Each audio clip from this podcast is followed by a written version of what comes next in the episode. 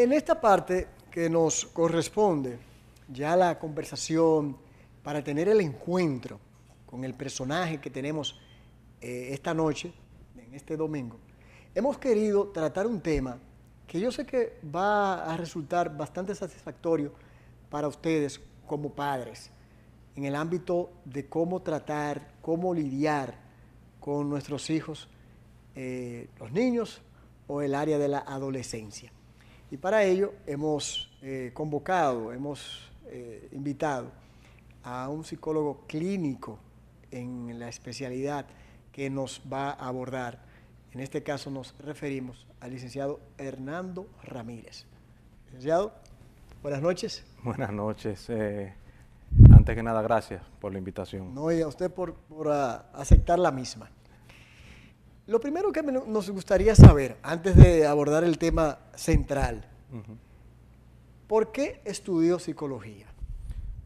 Bueno, eh, es una pregunta que me la hacen bastante mis propios estudiantes. Sí. Eh, yo desde temprana edad sabía que quería estudiar psicología. ¿Por qué? ¿Algún familiar? no, eh, siempre como que tuve esa vocación, la de ayudar a los demás. Y esa fue la carrera que me llamó más la atención. Pero, pero, en mi casa no fue muy bien visto. ¿Cómo? No, no me dieron el apoyo que yo quería. Y tras durar un año sabático en casa sin, sin estudiar, porque terminé a temprana edad el colegio y tenía que entrar a la universidad. Porque sus padres se resistían. Que hubiese no se resistían, no que se resistían, pero me decían, bueno, te vas a morir de hambre. Entonces, eso lo hace pensar a uno. Entonces, en el, cuando yo salí del colegio, lo que estaba de moda era el mercadeo. Y ahí tuve que hacer mercadeo, lo terminé. Ah. Pero a través del tiempo llegué a lograr buenas posiciones con esa carrera, pero no me fui sintiendo bien. No estaba complacido. No, no, mi estado de ánimo estaba bajando. Y dentro de las cosas que yo buscaba hacer para sentirme mejor, o de lo que se me ocurrió fue estudiar psicología ya. Lo comencé como hobby. Pero cuando entré a carrera a estudiar dije como, no, no, no, esto es lo que yo tengo que hacer. Y así me fui preparando. E hice mi carrera. ¿Cuál es su especialidad o sus especialidades?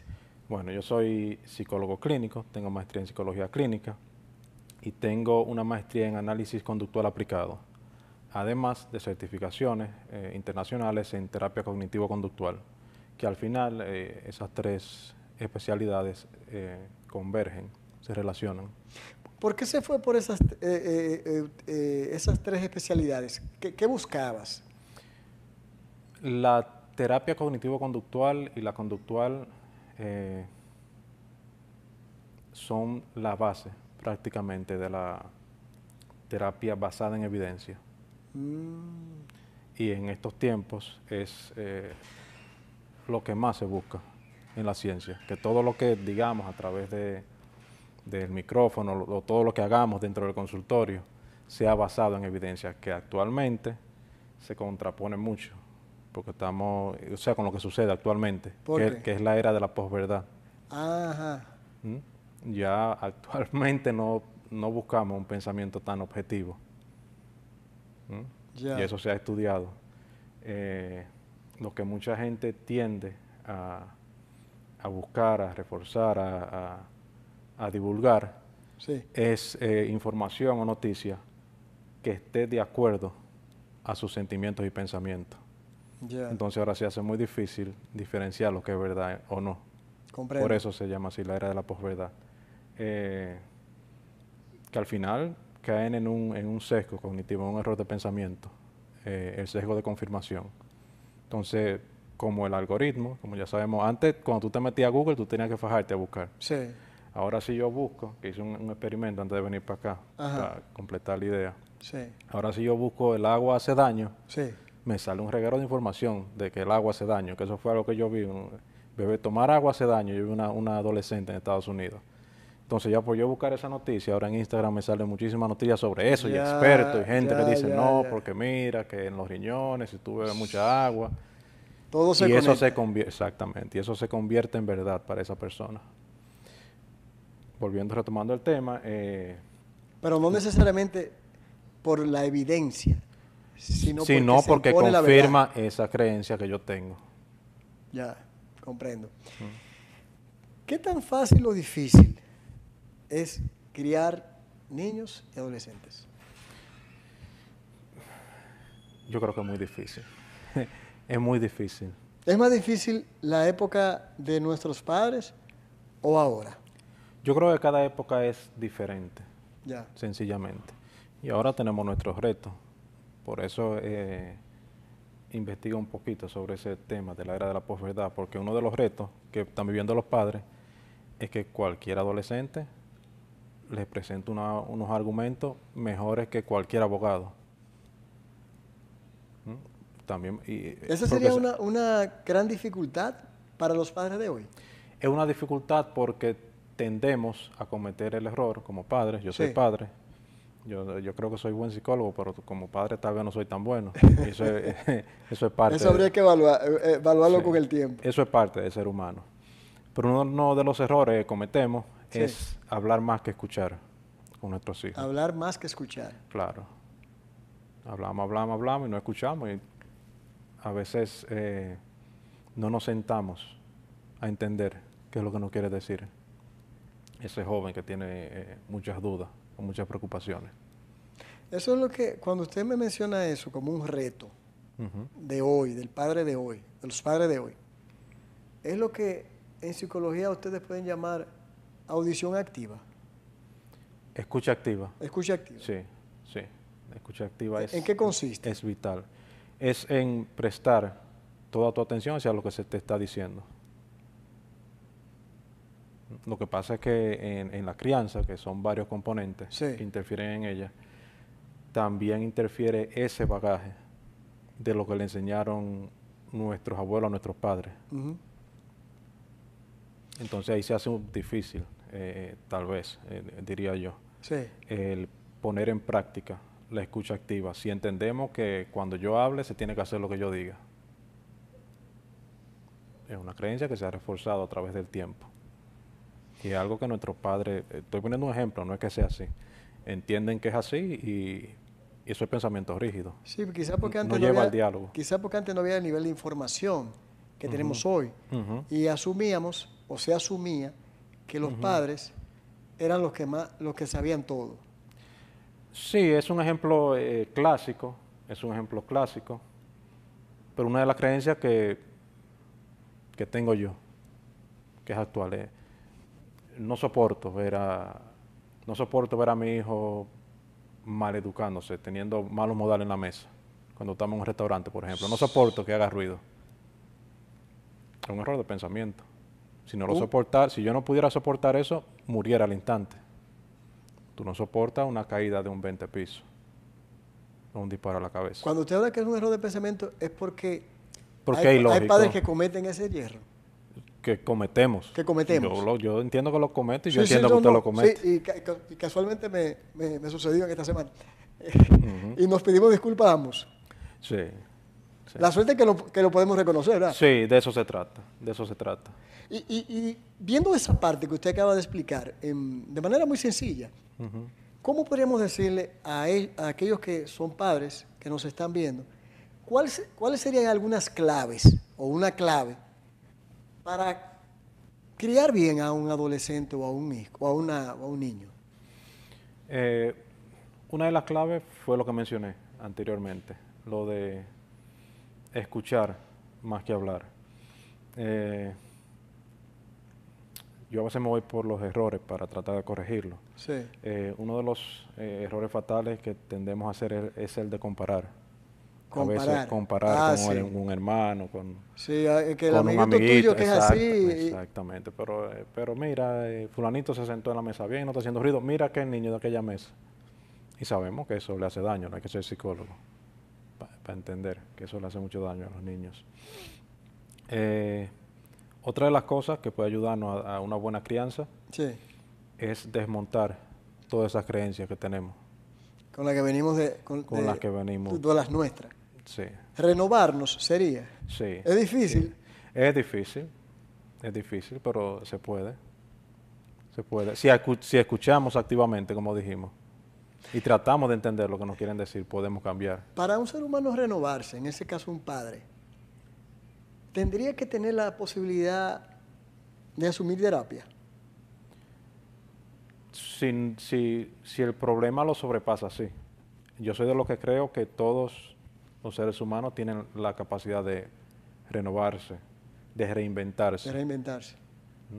Pero cuando los problemas le sobrepasan, pues ahí entramos nosotros, los psicólogos. ¿Y en qué otras cosas podemos decir que eh, fallamos? ¿En qué otra cosa fallamos? Acorde a su experiencia. sí, a veces le ponemos las cosas muy fáciles a los muchachos. Muy y eso se ve, sí. Ese siempre ha sido como un tema actual, eh, generacional. Actual, sí, generacional. Yo entiendo que es generacional. ¿Usted siente que hay gente que, bueno, hay, habemos padres que queremos allanar el camino? Que no pase lucha. Que no. Tampoco se trata de irse a los extremos, claro está. Pero gracias a lo que yo viví en mi generación, lo que yo viví en mi época, yo siempre lo digo, yo como hasta molondrón. ¿A, ¿A, usted se le ha hecho fácil trabajar con adolescentes? Es, esa sí yo tengo la respuesta. No se ha hecho muy fácil. Pero no se ha hecho muy fácil porque el adolescente piensa muy diferente al adulto y al niño. Eh, eh, eh, le afectan varias variables. ¿Cómo cuáles? Como el, en la etapa en la que él está, hay, un, hay un impacto hormonal que afecta mucho la parte emocional, su estado de ánimo. Está en una etapa en el que entienden que ya son adultos, pero no son adultos. Está en una etapa en la que su cerebro no mide bien los riesgos. Y por eso vemos un adolescente que pega el acelerador a un vehículo como si fuera un, piloto de carrera. Por, porque no mide en las consecuencias, igual como las mide el adulto. Yo a veces me, me he preguntado, licenciado, ¿por qué es, tan difícil la adolescencia? ¿Por qué marcar el hecho de que un joven ya llegue a la adolescencia es tan difícil? ¿Hay un cambio hormonal? Eh, ¿Hay una situación? ¿Qué, ¿Qué se da? Eh, de acuerdo a su experiencia y a lo que ha podido estudiar. Sí, yo entiendo que el reto más grande es ese, el, de no, no aprender. Eh, y no aprender, o sea, es el momento de aprenderlo. El tema de medir consecuencias porque Es, sí, porque es donde se corre más riesgo. De lo que te hablé de pisar un acelerador, acelerador a fondo, es el, que, es el de usar vape en exceso, es el de querer tomar, tomar más alcohol que, que, los demás, porque también entran en competencia. Es el de querer independizarme y tomar mis propias decisiones, porque ya entiendo que soy grande.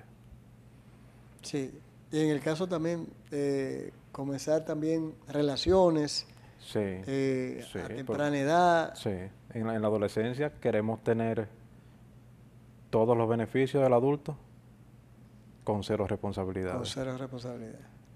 Entonces es complicado. Y, y, es tan complicado, vuelvo y te repito, por el riesgo que es esto. La consecuencia.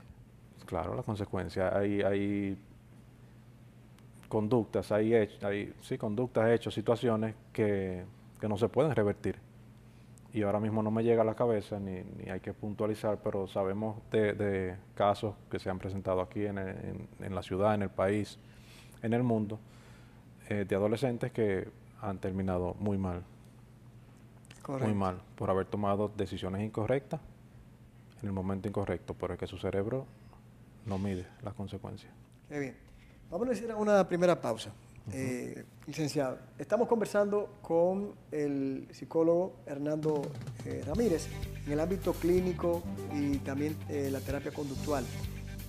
sobre el tema básicamente crianza de, de niños y de adolescentes. Luego de la misma, volvemos.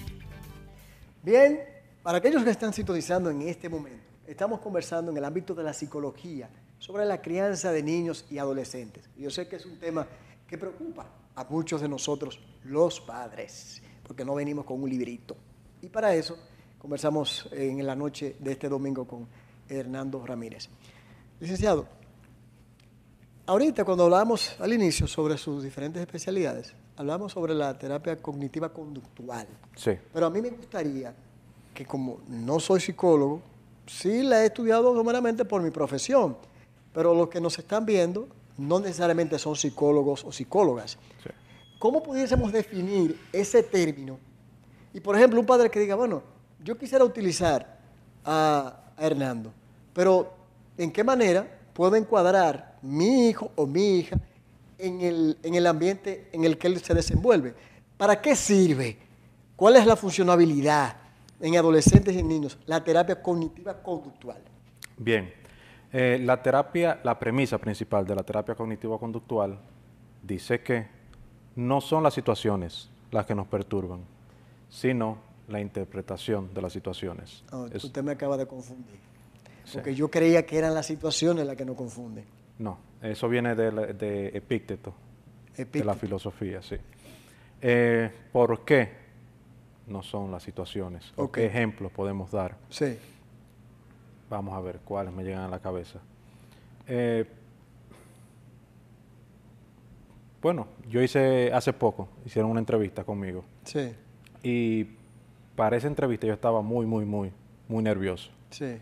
Habían cámaras eh, de menos envergadura que las que están aquí. Sí. Pero yo estaba muy nervioso.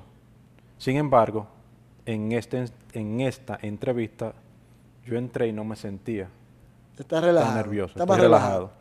Eh, ¿Cómo tú me explicas, si tú me dices que son las situaciones las que me generan los nervios, que en esta yo no estoy nervioso y en la otra sí lo ya estaba? entiendo. Ahora, ahora es perfectamente comprensible. ¿Cuál es? Cuál es ¿Qué, qué, qué tú me puedes decir? ¿Qué tú entiendes? ¿Qué es lo que me está generando, me generó aquella vez el nerviosismo o la ansiedad? Quizá el pensamiento. ¿Qué tipo de pensamiento?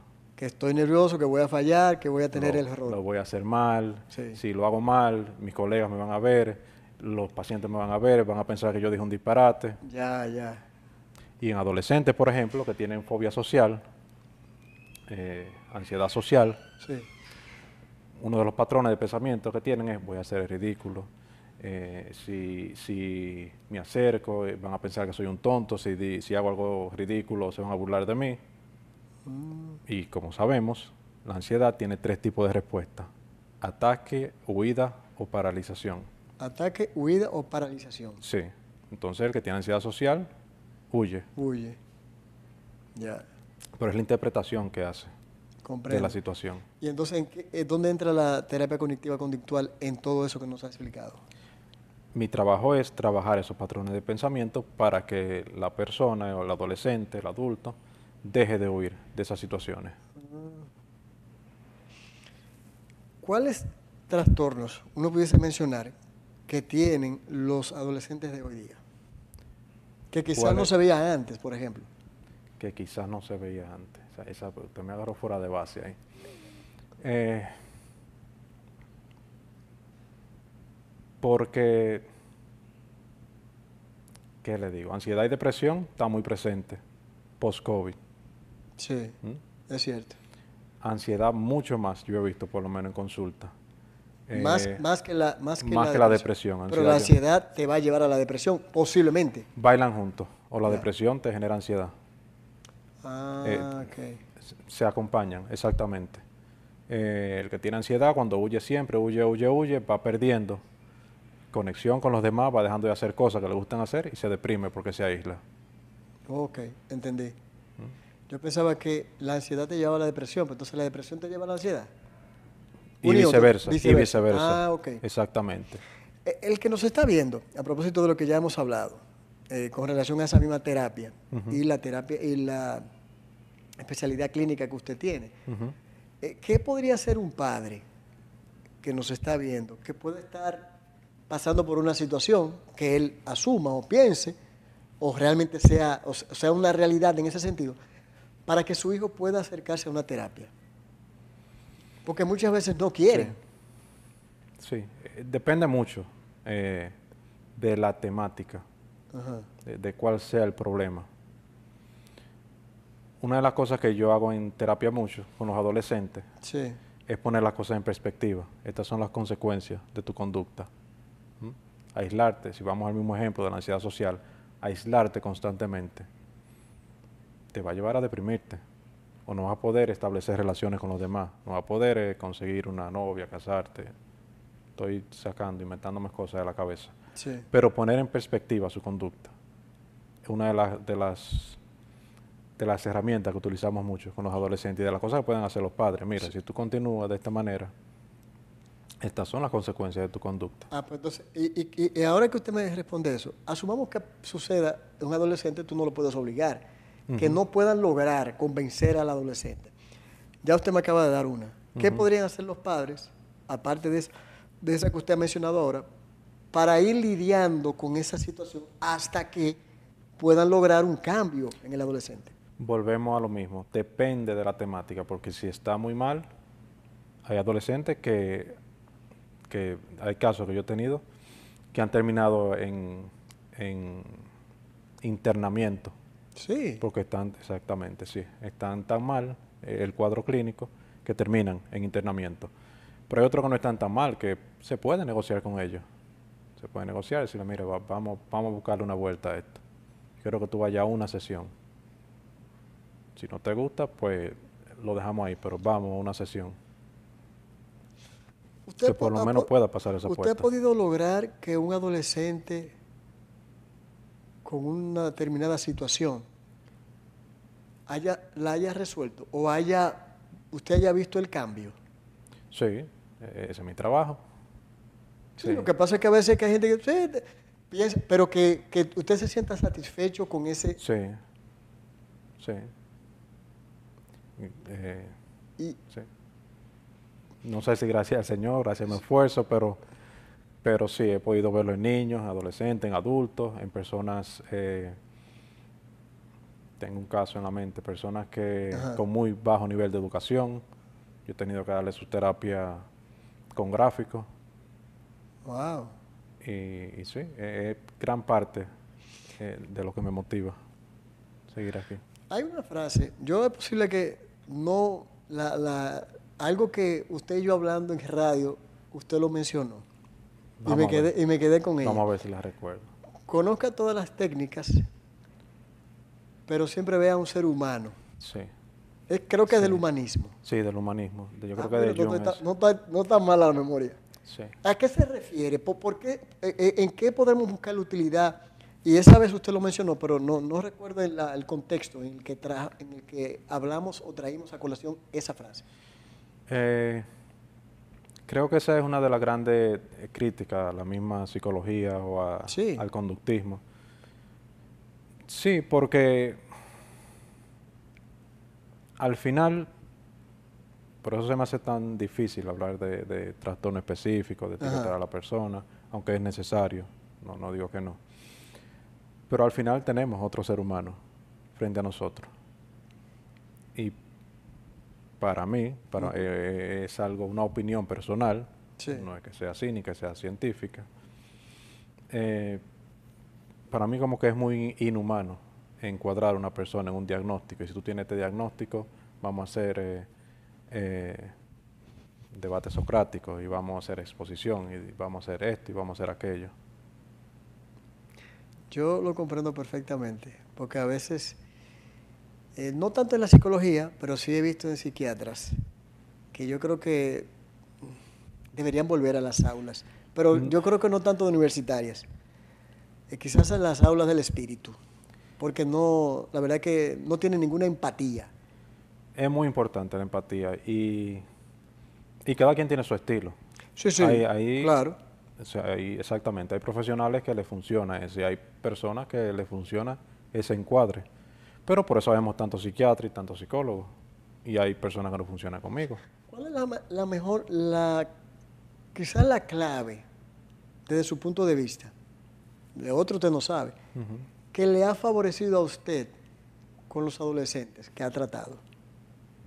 Conectar con ellos, lo que tú hablaste de la empatía. Conectar. Conectar. ¿Usted entiende entonces ahora que usted me habla de conectar que hay padres que no conectan con los hijos? Sí.